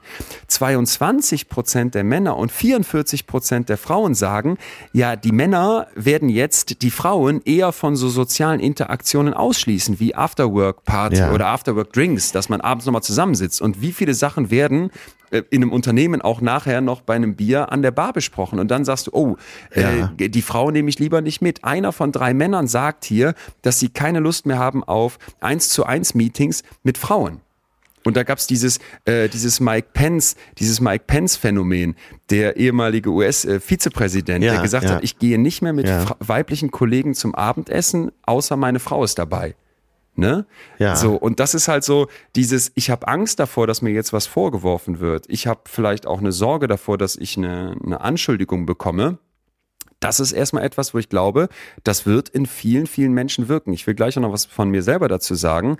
Aber was ich auch noch krass fand, war, dass jetzt ein sehr hoher Anteil in dieser Befragung gesagt hat, dass die Männer weiter die Frauen schlecht behandeln, aber dass sie das vorsichtiger machen, um nicht gefasst zu Ja, werden. ja, genau, genau. Ja. Und da denkst du dann, oh mein Gott, und auch ein riesiger Anteil der Männer, 58 Prozent, sagen, dass sie größere Angst bekommen werden, unfair behandelt oder auch unfair beschuldigt, ungerechtfertigt beschuldigt zu werden. So, und das, jetzt kommt der Punkt, der mir ganz wichtig war. Das Ganze wurde kurz nach bin ich diesem ganzen MeToo-Bewegung 2017 erhoben. Da, als das so richtig Momentum hatte. Ja, jetzt Ja, gab es ein ja. Follow-up-Survey Jahre später, nämlich 2019. Jetzt bin ich gespannt. Und jetzt zeigt sich, dieser Backlash ist noch mal größer. Alle diese Werte, die ich dir gerade durchgegeben habe, wo du sagen könntest, oh, da hat MeToo aber die, die, die, die Situation für Frauen vielleicht sogar verschlechtert, sind gestiegen, bis auf eine Zahl. Das heißt, man muss berücksichtigen, dass hier scheinbar in ganz vielen Köpfen auch etwas passiert, wo du erstmal denken könntest, drüber sprechen, drüber aufklären, einen Hashtag Ja, haben, ja, eine Bewegung ja. haben. Das muss doch zu einer Verbesserung führen. In ganz vielen Köpfen scheint etwas zu passieren, was ich als Reaktanz bezeichnen könnte. Jetzt erst recht nicht. Was ich als Abwehrmechanismus, der vielleicht total ungerechtfertigt ist, aber der scheinbar da ist, erklären könnte. Oh, das will ich alles nicht, das will ich nicht wahrhaben und jetzt muss ich mich doppelt vorsichtig verhalten. Und wenn du dann sagst, als äh, Frau Flasspöhler, die Frauen arbeiten da mit an ihrem eigenen Ausschluss, das geht für mich in die falsche Richtung. Das wäre für mich nämlich der nächste Punkt jetzt wir lieben Männer, das heißt doch noch mal mehr, dass wir uns hier in die Pflicht nehmen müssen. Und gerne wollen wir das als Gesamtgesellschaft angehen, zu denen die Frauen dazugehören, aber erstmal zu akzeptieren, den Großteil der Scheiße fabrizieren hier die Männer und deswegen müssen wir vorne weggehen und jetzt sagen, so geht's nicht weiter. Das ist für mich der zentrale Punkt. Was ich aus diesem Backlash rauslese. Ja, aber das wollte ich ja- Wie siehst du das? Ja, aber das wollte ich ja eben damit sagen. Wenn jemand äh, Böses vorhat, äh, der wird dann versucht, raffinierter zu sein. Und äh, Männer, die sagen, das geht so nicht, äh, werden vielleicht nach Lösungen suchen, wie man eben auch äh, mit fähigen Mitarbeiterinnen äh, weiter auch abends noch ein Bier trinken gehen kann. Ne? Ja. Ja. Und ähm, wenn du das so sagst, äh, klar, das sind ja nun mal eben äh, belegte Studien. Was gilt es zu tun? Ja? Und ja, die Gewalt geht von den Männern aus. Gleich fühlen wir weiter. Jetzt kurz Werbung. Leon, ich muss wirklich sagen, ich liebe das ja so mit dir zu quatschen und ich bin wirklich stolz auf uns, Ach. dass wir schon so viele Themen durchgesprochen haben. Aber manchmal frage ich mich wirklich in der Vorbereitung, wie sind wir wieder auf dieses Thema gekommen? Yes, so geht's mir natürlich auch. Und äh, ich glaube, der Schlüssel hierbei ist, äh, der Schlüssel für die Inspiration ist, dass man äh, Dinge aufschnappt in Gesprächen, aber natürlich auch äh, in Zeitschriften, die man so liest, in Texten, die gut sind. Und das ist das Angebot riesig. Ja, das stimmt natürlich. Und da kommt unsere heutige Werbepartnerin ins Spiel. Readly. Readly ist eine App, in der sich alle, und zwar wirklich alle Magazine verbergen. Über, jetzt pass auf, 7000 Stück. Also ihr könnt da deutsche Tageszeitungen lesen, äh, aber auch internationale wie L'Express oder The Guardian, um vielleicht auch mal eine ganz andere Sicht auf die Themen zu bekommen. Wirklich eine fette Vielfalt. Die App ist wirklich ganz einfach zu benutzen und die Artikelvorschläge sind durch die AI personalisiert. Man kann sich die Artikel sogar vorlesen lassen oder äh, auch ganze Zeitungen, Magazine runterladen und dann eben offline lesen, vielleicht im nächsten Urlaub. Außerdem sind auch alte Zeitungen und äh, entsprechende Ausgaben verfügbar. Ja, und dabei ist Readly noch umweltfreundlich und lädt dazu ein, Titel zu lesen, die man vorher noch nie gelesen hat. Damit kann man, also Kollateralwissen sozusagen. Damit kann man dann insgesamt eine größere Vielfalt an Kategorien und Themen lesen. Das Ganze kann man sogar mit fünf Personen teilen. So, und jetzt das Beste, Leute, Readly gibt's gerade im Sonderangebot. Der erste Monat kostet 99 Cent. Weiter geht's dann mit 14,99 im Monat danach, ohne irgendwelche versteckten Kosten. Den Deal könnt ihr euch unter readly.com slash fühlen ergattern. Also ihr geht auf readly.com schrägstrich fühlen. Das Ganze ist wie immer für euch auch nochmal eine Podcast-Description fühlen hier mit Ü. Ja. 99 Cent. Geil. Genau. Oder checkt einfach unseren Linktree und gönnt euch die Welt der Magazine auf eurem Smartphone. Das war die Werbung. Ich habe ähm, noch einen Punkt dazu. Ich glaube, dass da Aufklären und eben das schon angesprochene sich selbst hinterfragen ein ganz zentraler Punkt ist. Eine Sache, die ich auch immer wieder jetzt erlebt habe in den Diskussionen, wenn diese Überschriften kommen und die Artikel kommen, ist, dass man die, die beschuldigen, ne, die, die die Vorwürfe erheben, dass man die hinterfragt. Und dass man die zum Teil auch fertig macht, dass Kopfgelder ausgesetzt werden, dass die Ja, ja. sind ja zum Großteil Frauen, äh, nicht zu vergessen sind aber auch Männer, aber dass die, die sagen, mir ist hier was Schlimmes passiert, dass die regelrecht fertig gemacht werden. Victim Blaming ist eine Überschrift dazu und es gibt aber dahinter ein psychologisches Phänomen, das haben wir hier schon mal angerissen, ich will es gerne nochmal einbringen, die Just World Hypothesis, die gerechte Welthypothese. Und das ist im Prinzip ja. so, dass in unserem Kopf die Annahme besteht, diese Welt ist gerecht. Und wenn dir was Schlimmes passiert, weil die Welt gerecht ist, musst du irgendwie Mitschuld daran haben. Weil einem guten. Menschen passiert nichts Schlimmes. Wo kommt das her? Wieso Ja. gibt's das in Köpfen? Naja, weil wir natürlich auch Ängste haben. Ne? Wenn ich die Angst davor habe, dass meinem Kind was passieren könnte, weil das nachts in der Disco K.O.-Tropfen bekommt und dann vergewaltigt wird, was bestimmt ganz, ganz viele Eltern als Angst kennen, dann ist das für deine Ja. Psyche viel einfacher zu sagen, wenn du hörst, dass es solche Fälle gibt, ja gut, aber das passiert ja nur Mädels, die irgendwie einen kurzen Rock anziehen oder die das Ganze Ja, provozieren. Denn wir leben ja, das wird nicht so Ja. bewusst gesagt, aber das wirkt unbewusst in uns. Wir leben ja in einer gerechten Welt. Und da muss jemand, der Ja. Opfer von so etwas wird, was ich nicht wahrhaben will, dass es das gibt, was mir vielleicht selber große Angst macht, der muss sich falsch verhalten haben, um überhaupt zum Opfer zu werden. Das ist eine Art äh, sehr perfider Coping-Strategie, die es in ganz, ganz vielen Köpfen gibt. Ja, aber genau das ist es doch. Da muss ja das Umdenken stattfinden. Deswegen habe ich eben auch so weit ausgeholt und äh, sehr interessiert zugehört, was du jetzt erzählt hast. Da muss es ja stattfinden. Wenn wir im Kopf haben, ähm, naja, dann wird sich schon irgendwie die Tür aufgemacht haben durch zu leichte Bekleidung oder äh, durch zu offenherziges Verhalten. Äh, dann müssen wir doch auch, und das gehört auch in unsere Köpfe, reinkriegen, dass das völlig okay ist, wenn sich jemand offenherzig verhält und den kürzesten Rock der Welt trägt. Das, das ist so, wenn, wenn du das ästhetisch als Frau in dem, an dem Abend gut findest und du dich so fühlst, alles bestens. Sogar wenn du hingehst und mit deinem Rockstar äh, nach der Aftershow-Party aufs Zimmer gehst. Selbst das ist ja okay. Ja. Nur muss äh, dein Gegenüber, also auch dieser Rockstar oder dein Abteilungsleiter, machen wir es mal wieder etwas kleiner, oder dein normaler Arbeitskollege, zu jeder Zeit akzeptieren, dass aus einem Ja in Millisekunden ein Nein wird. Ja. Und darum geht's ja. Du sagst ja, das muss in die Köpfe rein. Und das muss eben äh, auch, ne? wenn, wenn wir auf dem Standpunkt stehen bleiben, und das sagst du ja gerade, dass, äh, wenn wir davon ausgehen, dass die Welt gerecht wird, du gehst als Frau mit jemandem aufs Zimmer, dann kannst du ja nicht ab der Stelle sagen, ja, dann darf man sich auch nicht wundern. Ähm, nein, nein, nein. Nein ist Nein. Dazu, Und, dazu habe ich äh, gleich noch was super Spannendes. für Ein. Nein muss ich nicht mal genauso. ausgesprochen werden. Äh, Nur ein Ja ist ein Ja. Ja, wir's aber, so. das, so- Ja. aber da müssen wir doch jetzt auch ehrlich sagen, da, ich weiß nicht, wie es dir geht, aber da hat sich doch total viel verändert. Weil dieses nur ein Ja Da- ist ein ja. Ja, damit bin ich nicht groß geworden. Wir sind groß geworden mit Nein heißt Nein. So. Und Ja, aber die Männer, die darüber ist, nachdenken, sind doch gar nicht das Problem. Die Männer, die versuchen, sich da richtig zu verhalten, die sind doch gar nicht das Problem. Die, es gibt doch eben, haben wir doch gelernt, eingangs, diese 34 Prozent, die sagen, ach ja, komm, so schlimm ist es schon nicht. Die sind doch das Problem. Ne? Und wie kommen wir eben auf 100 Prozent? statt äh, 66 Prozent Männer, die sagen, ich bin da vorsichtig, aber ich gehe, ne, wenn ich, und das sind auch gar nicht die, denen das passiert, glaube ich. Ne, weil du dich ja immer selber beobachtest, äh, verhalte ich mir noch, mich hier noch okay. Und ich glaube auch, dass die, also ist jetzt nur Glaube, das ist ja klar, ist durch nichts belegt. Aber äh, wie kriegen wir die anderen? Darum geht's doch. Also wenn du sagst, drüber nachdenken, das machen doch eben nur diese zwei Drittel Männer, dass die drüber nachdenken. Wie könnte es anders sein? Wie könnte ich mich noch besser verhalten? Wie kann ich den Frauen die Angst nehmen? Wie, äh, wenn wir, also ich will uns jetzt nicht besser machen, als wir sind, aber äh, zwei Drittel ist ja schon, ist ja schon mal auch was in der deutschen Bevölkerung. Ja, ja. So Männer wie wir, die nachts über die Straße gehen, vor uns läuft eine Frau, wo wir extra langsamer gehen oder die Straßenseite wechseln oder vielleicht einfach fünf Minuten warten, bis sie weg ist, damit die keine Angst hat. Und, ne? Wir sind doch da nicht das Problem. Wie gesagt, ich will mich nicht besser machen, aber es ist ja nur ein Fakt, dass wir das versuchen, da die Angst zu nehmen, oder?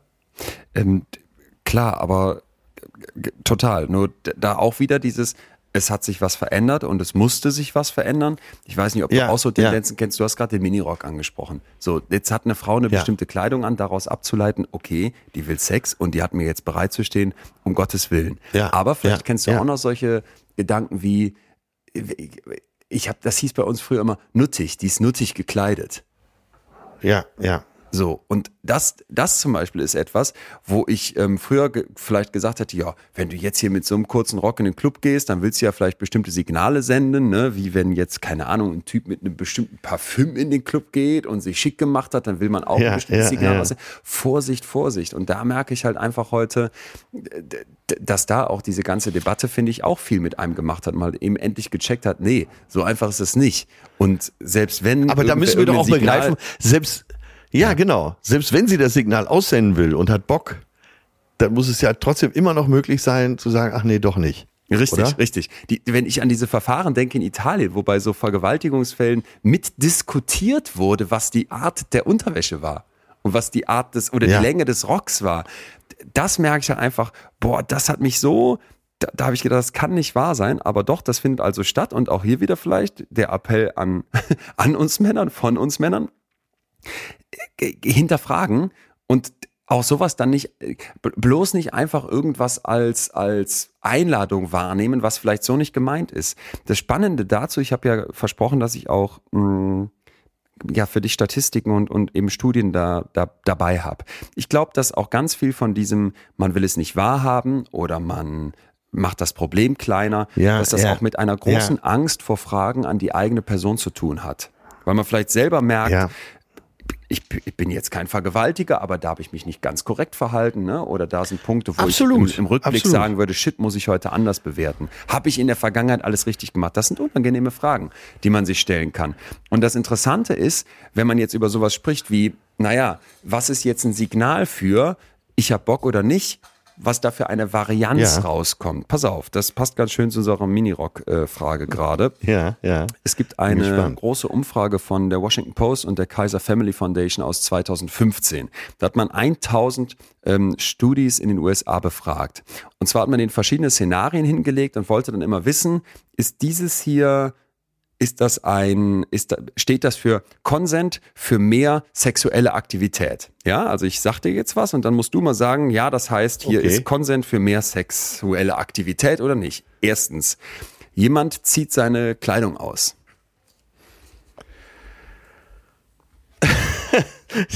Ich, Kannst du dir jetzt Ich vorstellen, ne? weiß nach der Party, du bist zusammen, bist du zu dir nach Hause gegangen und jetzt fängt jemand so, an, seine du? Kleidung auszuziehen. Ist Ja. das jetzt ein Zeichen Ja, für mehr äh, sexuelle Aktivität? Ja, auf jeden Fall anders, als wenn mein Gegenüber, egal ob Mann oder Frau, den Wintermantel anzieht. ja. Da würdest du dann zu den 50% Männern gehören, die hier Ja sagen, 45% Mhm. der Männer sagen aber Nein, drei sagen, es kommt drauf an und 2% sagen, habe ich keine Meinung zu. Bei den Frauen ist es ganz Ja. ähnlich, aber ein bisschen andere Werte. Da sagen 44% Jawohl und 52% sagen Nein, der Rest ist unentschieden. Machen wir mal weiter. Holt ein Kondom. Mhm. Ja. Jemand holt ein Kondom. Ist das für dich ein Ja? Oder ist das ein Nein? Oder ist das ein Kommt drauf an? Ein vorläufiges Ja. Ein Kommt drauf an, vorläufiges ja. Hier sagen um die 50 Prozent äh, Nein, 40 Prozent sagen Ja über alle Geschlechter hinweg und 4 Prozent sagen so, kommt drauf an. Und 1 Prozent sagt keine Meinung. Dann gibt's hier noch mehr. Sowas wie, äh, es kommt zum Vorspiel, küssen und äh, sich anfassen. Genau, genau. Ja, und Ja. würdest du da sagen, Äh, das ist ein Ja oder ist das ein Nein? Äh, Ich würde ich würd ein Ja sagen. Aber Okay. es gilt immer nur für, für die äh, paar Sekunden, wie es sich vielleicht verändern kann. Ne? Ja, okay. Das ist nichts da Bin ich Endgültiges. völlig, bin Das ich ist völlig nichts fein. Endgültiges. Finde ich auch, das gilt immer, es ist nichts Endgültiges. Was hierbei interessant ist, wenn man sich das anguckt, dieses Muster, was du hier findest, es gibt jetzt noch mehr solcher Beispiele, aber ich glaube, es wird schon Ja. klar, wenn ich die unterschiedlichen Zahlen durchgebe. Es gibt immer welche, die sagen Nein und es gibt immer welche, die sagen Ja. Selbst wenn du mal große Mehrheiten für etwas findest, ich mache jetzt mal einen ganz krassen Fall, oder was heißt krass, ich überspitze jetzt mal. Also, ich frage dich, hast du Lust auf Sex? Du sagst ja, du holst ein Kondom, du ziehst dich aus, du fängst an, mich zu küssen und legst dich auf mich drauf. Ist das jetzt ein Zeichen von dir, dass du Lust hast auf mehr Sex? Da würden jetzt, ich erfinde jetzt von mir aus, 80 Prozent sagen ja, 10 Prozent sagen Ja. nein, 5 Prozent sind unentschieden und 5 Prozent haben keine Meinung. Jetzt könntest du nachher sagen, ey, für mich war das, waren das völlig klare Zeichen und ich gehöre zur großen Mehrheit derer, die sagen würden, jo, das ist auch ein klares Zeichen. Aber es gibt eben einen Anteil Ja, ja. und auch wenn der klein ist, könnte das ja sein, dass du gerade genau auf diese Person getroffen bist, die sagen, für mich ist es das überhaupt nicht. Und das ist für mich nochmal so ein Kernpunkt, dass dieses, so nervig das ist und so schwierig das vielleicht zu bewerten ist, ich tue mich auch ganz schwer damit, so Konsent im Rückblick dann zu bewerten, ne? weil ich, ich weiß nicht, wie es dir geht, aber ich hatte auch Situationen, wo ich so dachte, oh, jetzt eigentlich hast du nicht so richtig Bock und mm, so wirklich willst du das nicht, aber jetzt, ich sag's mit dicken Anführungsstrichen, lässt du das über dich ergehen. Weil ich wäre immer der Stärkere, ich hätte mich immer jetzt wehren können, Ja, wenn es ja. um Ge Ge Gewalt ginge und ähm, würde da niemals von, von Vergewaltigung und auch nicht von Übergriff sprechen, aber so schon so Momente, wo ich so im Nachhinein dachte, gerade am nächsten Tag, mm, musste das jetzt sein? So wirklich wollte ich das nicht. Je sensibler ich für sowas werde und wenn auch Zeit verstreicht und vielleicht auch wir hier an diesen Daten schon sehen, ey, das mit dem Consent ist, ist total schwierig, Ja, ja. wenn wir das nicht klar besprechen, wenn wir da nicht mal äh, auch das Thema zum Thema machen, dann, dann muss ja auch klar sein, dass da Sachen schiefgehen. Und das war für mich nochmal so ein Punkt, wo ich dachte, das müssen wir auch berücksichtigen. Wenn du denkst, alles ist klar und die Person will unbedingt, dann kann das sein, dass die andere Person das völlig anders sieht. Und das ist auch eine Kerneinsicht der Psychologie, dass Menschen eben völlig unterschiedlich auf ein und dieselbe Realität gucken. Und das ergibt jetzt für mich etwas, wo ich sage, das ist ein ganz schwieriger, ein ganz schwieriger Punkt, weil wenn ich dir jetzt vorwerfen möchte, da warst du übergriffig und du sagst aber, hä, Moment mal, Ja, für mich ja. war das, war das völlig klar, dass wir beide Lust haben. Äh, und vielleicht es sogar Leute gibt, die sagen, ja, ich habe zwar Ja gesagt, aber eigentlich tief mit drin dachte ich Nein. Dann brauchen wir unbedingt eine gesellschaftliche Debatte darüber, was, was Konsent bedeutet, weil wir, wir dürfen auch nicht vergessen, dass wir aus einer Historie kommen, wo es mal die Idee gab, dass Vergewaltigung in der Ehe unmöglich ist, dass es das gar nicht als Genau, Straf genau. Straftatsbestand braucht, weil Ja, wenn man eine ja. Ehe eingegangen ist, hat die Frau, und ich schätze dann hoffe, hoffe auch der Mann, so die Gesetzeslage kenne ich da nicht genau, dann haben die verfügbar zu sein. Und das muss man, also da ist so viel, was wir noch neu diskutieren müssen, was wir klären müssen, was zum Glück jetzt aufbricht, wo ich aber auch Ja, drüber ja. nachdenke, hey, äh, das jetzt alles dann im Rückblick äh, zu verorten, ist, ist super schwierig. Ich muss dir mal einen Ausdruck sagen, den du vielleicht noch kennst, der zu meiner Zeit, also in deinem Alter war, noch völlig normal gebraucht wurde. Eheliche Pflichten. So, und äh, Männer wie Frauen äh, sagten zum Beispiel, ja, letzte Nacht, ich musste meinen ehelichen Pflichten noch nachkommen. Und da steckt ja schon viel drin, ne? Also man, man hat seine Pflicht da getan, weil man, auch wenn man keine Lust hatte, hat man mit seinem Partner geschlafen. Da würde, da würde heute ja schon fast aufgeschrien, ne? Bei diesem Terminus, eheliche Pflichten. Ja. Aber zu meiner Zeit war das äh, ganz gebräuchlich. Ne? Und da wurde auch, äh, wenn, krass. was ja damals noch nicht so oft vorkam, wenn geschieden wurde, wenn sich ein Paar hat scheiden lassen, dann hieß es auch von den Frauen, auch von älteren Frauen hinter vorgehaltener Hand, ja, die ist ja auch ihren ehelichen Pflichten nicht nachgekommen, da darf sie sich nicht wundern. Wahnsinn, ne? Ja, da kommen wir her. Aber, ja, genau, da kommen wir her. Aber um Stellen jetzt noch nochmal wieder äh, Ja. äh, auf deine Befragung zurückzukommen. Es und das meine ich ja, das müssen wir, das müssen wir begreifen, dass zu jedem Moment, auch wenn die Signale so sind, dass 90 Prozent sagen, ja, das war ja eindeutig, ne? äh, das Kondom sich ausziehen, äh, rumfummeln. Du musst äh, zu jeder Millisekunde Nein sagen können. Und da müssen wir hin, oder? Ja, und ich finde, das muss man Ja. auch, das muss man gegenseitig ausstrahlen. Und ich finde, Ja. dieses ähm, Nein ist Nein ist hoffentlich eh schon immer klar, auch wenn ich weiß, für viele nicht, aber dass man sich hinentwickelt zu, und wenn wir da jetzt ein paar Jahre dann denken, oh, ist das komisch, jetzt muss ich hier nachfragen, hast du Lust? Und das wirkt einem dann vielleicht erstmal sperrig Ja. oder wie so ein Lustkiller auch. Ich würde mittlerweile sagen, unbedingt, wo ich jetzt solche Statistiken sehe und auch verstehe, Ja. wie, wie unterschiedlich man da drauf gucken kann, das kann nur helfen. Ich hätte nämlich für mich immer so den Anspruch, niemals will ich was mit irgendjemandem haben, der das nicht will, nicht im kleinsten Ausmaße, am liebsten noch nicht mal in einem Raum sitzen, geschweige denn küssen oder irgendwelche sexuellen Handlungen. Ja. Aber woran willst du denn sicher wissen, ob jemand was will oder nicht? Und da finde ich halt auch, dass diese, diese Debatte uns zu einem Umdenken einlädt. Und wir wollen ja hier heute immer fragen, was macht das mit uns Männern? Wieder die Einladung von uns beiden Männern Ja. an uns Männer. Ey, ich kann jetzt nicht wieder das Wort hinterfragen benutzen, aber mal anzuerkennen, dass dieses Konsensthema halt viel, viel schwieriger ist, als du das vielleicht bisher gedacht hast und dass es vielleicht an manchen Stellen besser wäre, nochmal genauer nachzufragen, jo.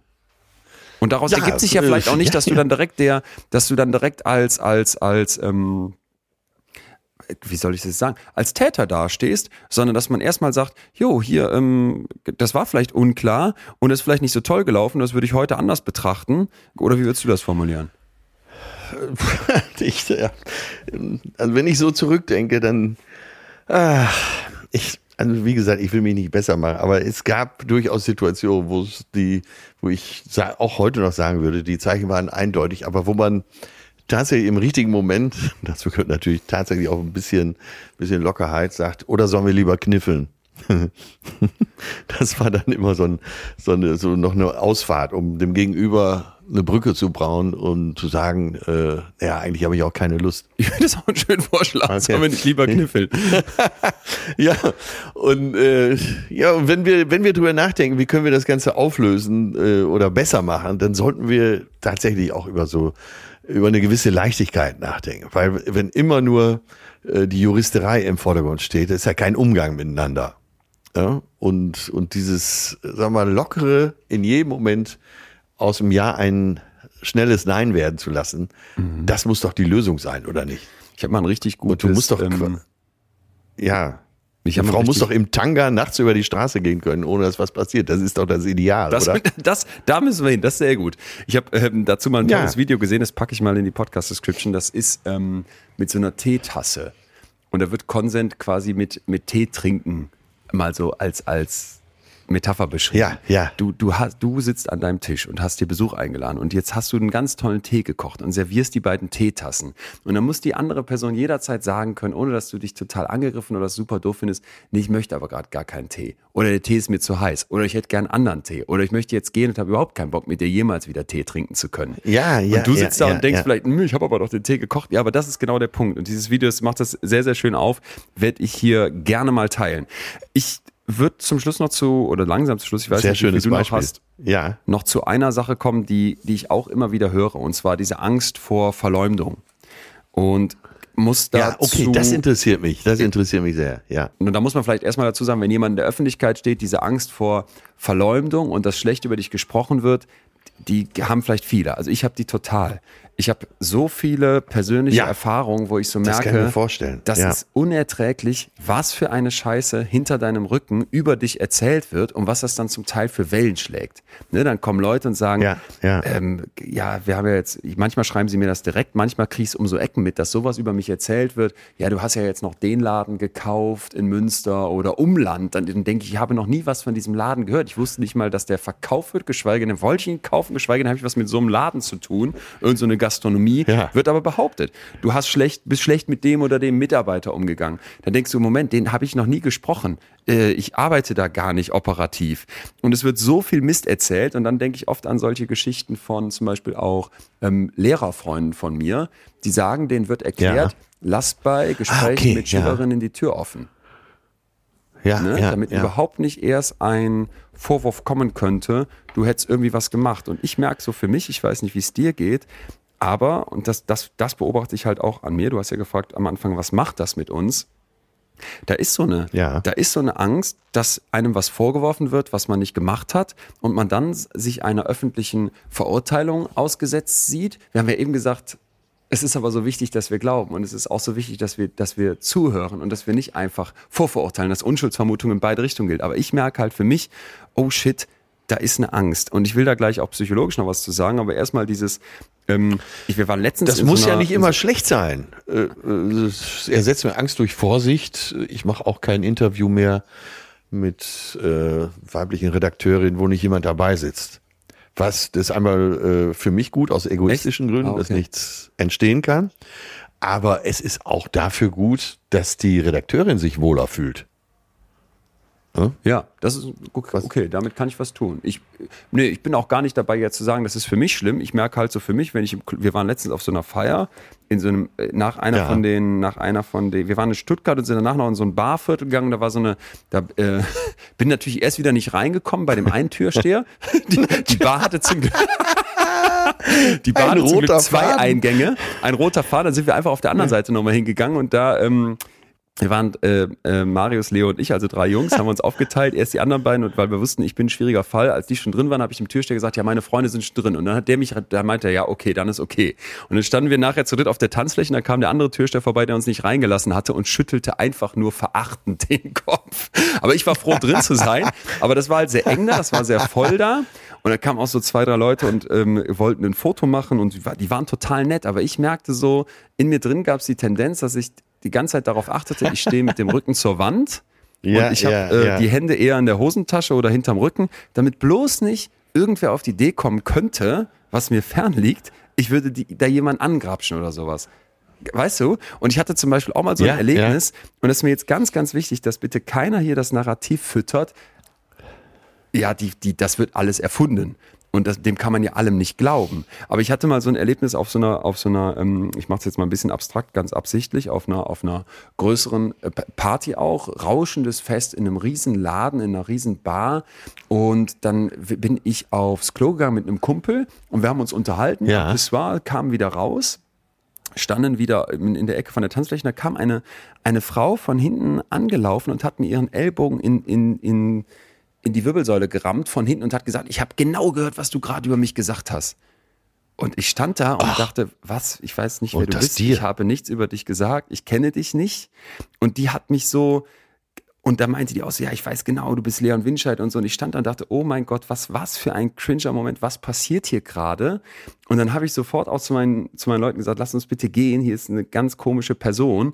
Und ich dachte wirklich Ja. nachher, also ich, ich weiß, das ist jetzt so ein Luftschloss und das ist auch eine ab, absurde Scheiße in deinem eigenen Kopf, aber ich dachte nachher, soll ich die jetzt wegen, äh, wegen dieses, äh, wegen dieses ins Rückenmark so den Ellbogen rammen, was, was ja sehr unangenehm ist, soll ich die jetzt prophylaktisch anzeigen, damit wenn die nachher sagt, der Winscheid hat XY gemacht, ich sagen kann, Moment mal, Ne? Also, also du, du entwickelst so ganz komische Gedanken, fast schon so ein bisschen Ja, paranoid, ja, aber das ist halt sowas, wo ich so denke, oh shit, und ich weiß nicht, in wie vielen anderen Köpfen das noch drin ist. Wie viele Lehrer, wie viele Chefs, vielleicht auch Chefinnen, wie viele Leute, die nicht in der Öffentlichkeit stehen, haben, haben solche Gedanken, haben so eine Angst.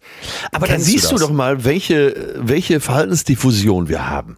Und die ist ja so vielfältig, das, da kann es ja keinen Weg geben. Es kann ja nur eine Tendenz geben. Und ich, ähm, mir ist gerade du aufgefallen, ich habe ja, ähm, das ist, äh, du kannst ja nicht sagen, pass auf, der Fall ist Fall B, das passt auf B, das passt auf A, das passt auf C. Wir haben ja nicht drei, drei Verhaltensmuster. Du hast ja jetzt schon verschiedene erzählt. Der letzte war eben, dass eine Frau äh, dir einfach gesagt hat, ich weiß genau, was du über mich erzählt hast. So.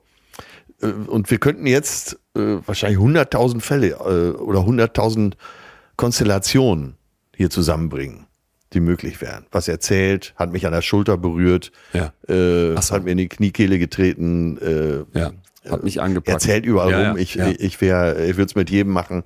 Äh, ne? Und da siehst du ja, wie mannigfaltig das eben ist. Mhm. Es gibt nur eine Sache, jetzt wird es mal wieder sehr polemisch, ich warne dich schon mal, das magst du überhaupt nicht. Alle Namen, die ich hier stehen habe, ich lese jetzt nicht nochmal vor, das sind viel, viel mehr, als ich eingangs äh, aufgezählt habe. Wenn man sie mal eine Stunde hinsetzt und mit dem Thema beschäftigt und nach drei Stunden stehen hier noch viel, viel mehr Namen, äh, auch Michael Jackson oder äh, Dominik Strauss-Kahn, der ehemalige Direktor des äh, Internationalen Währungsfonds und, und, und. Also bestimmt, hier stehen bestimmt 100 Namen.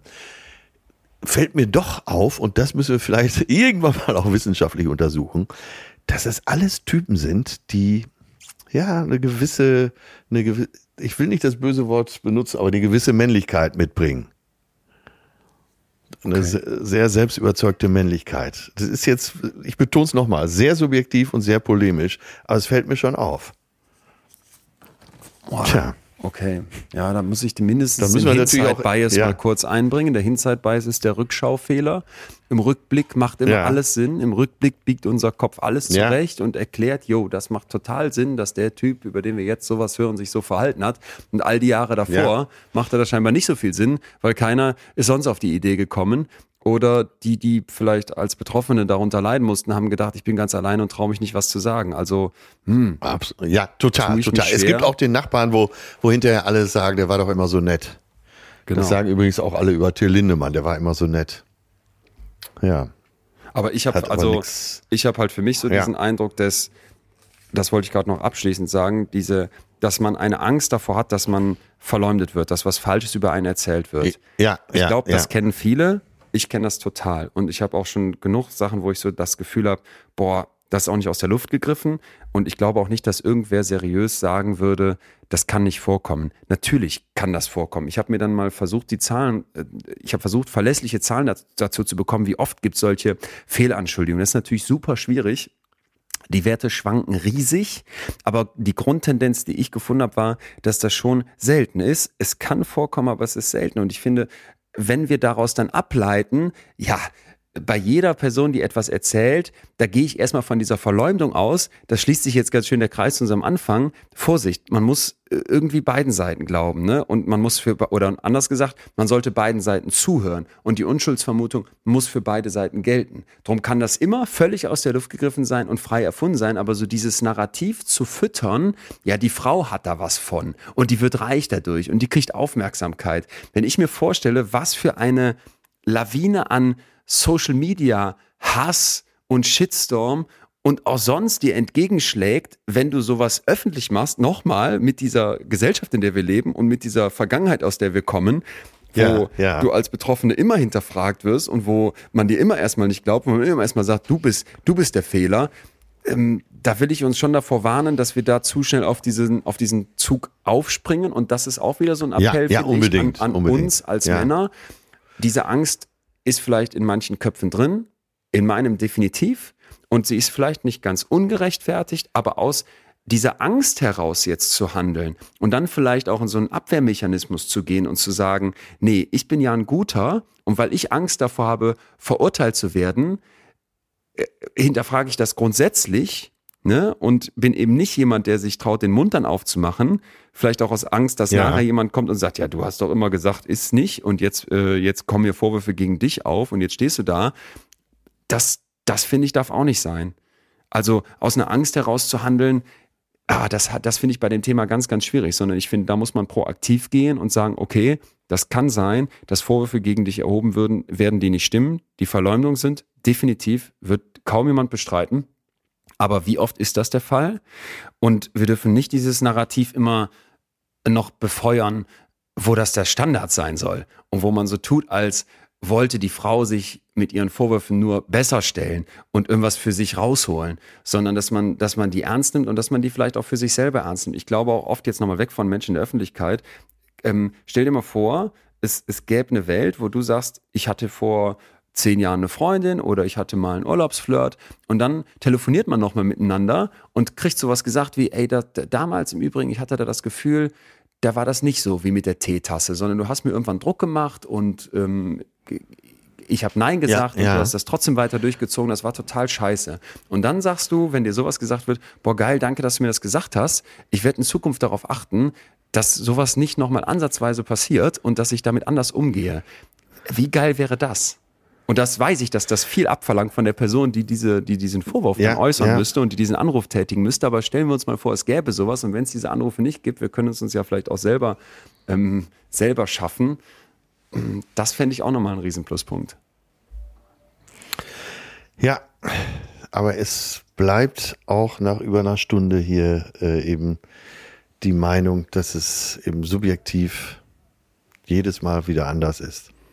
Da- Dass zwar eine gewisse Grundeinstellung dazu gehört und äh, dass er, ähm, sagen wir mal, dass die Übereinkunft sein sollte, nur ein Ja ist ein Ja, aber alles andere bleibt in den eine Milliarden Varianten. Ne? Und deswegen ist ja genau das Richtige, was du sagst.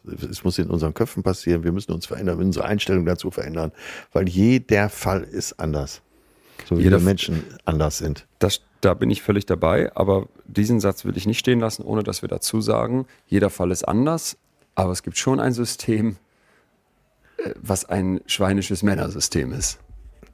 Ja, auf jeden Fall. Okay. Auf jeden Fall. Der Meinung bin ich ja auch. Aber äh, es ist halt so, es geht von bis und zwar immer. Und jeden Tag aufs Neue. Leider. Leider, leider, leider.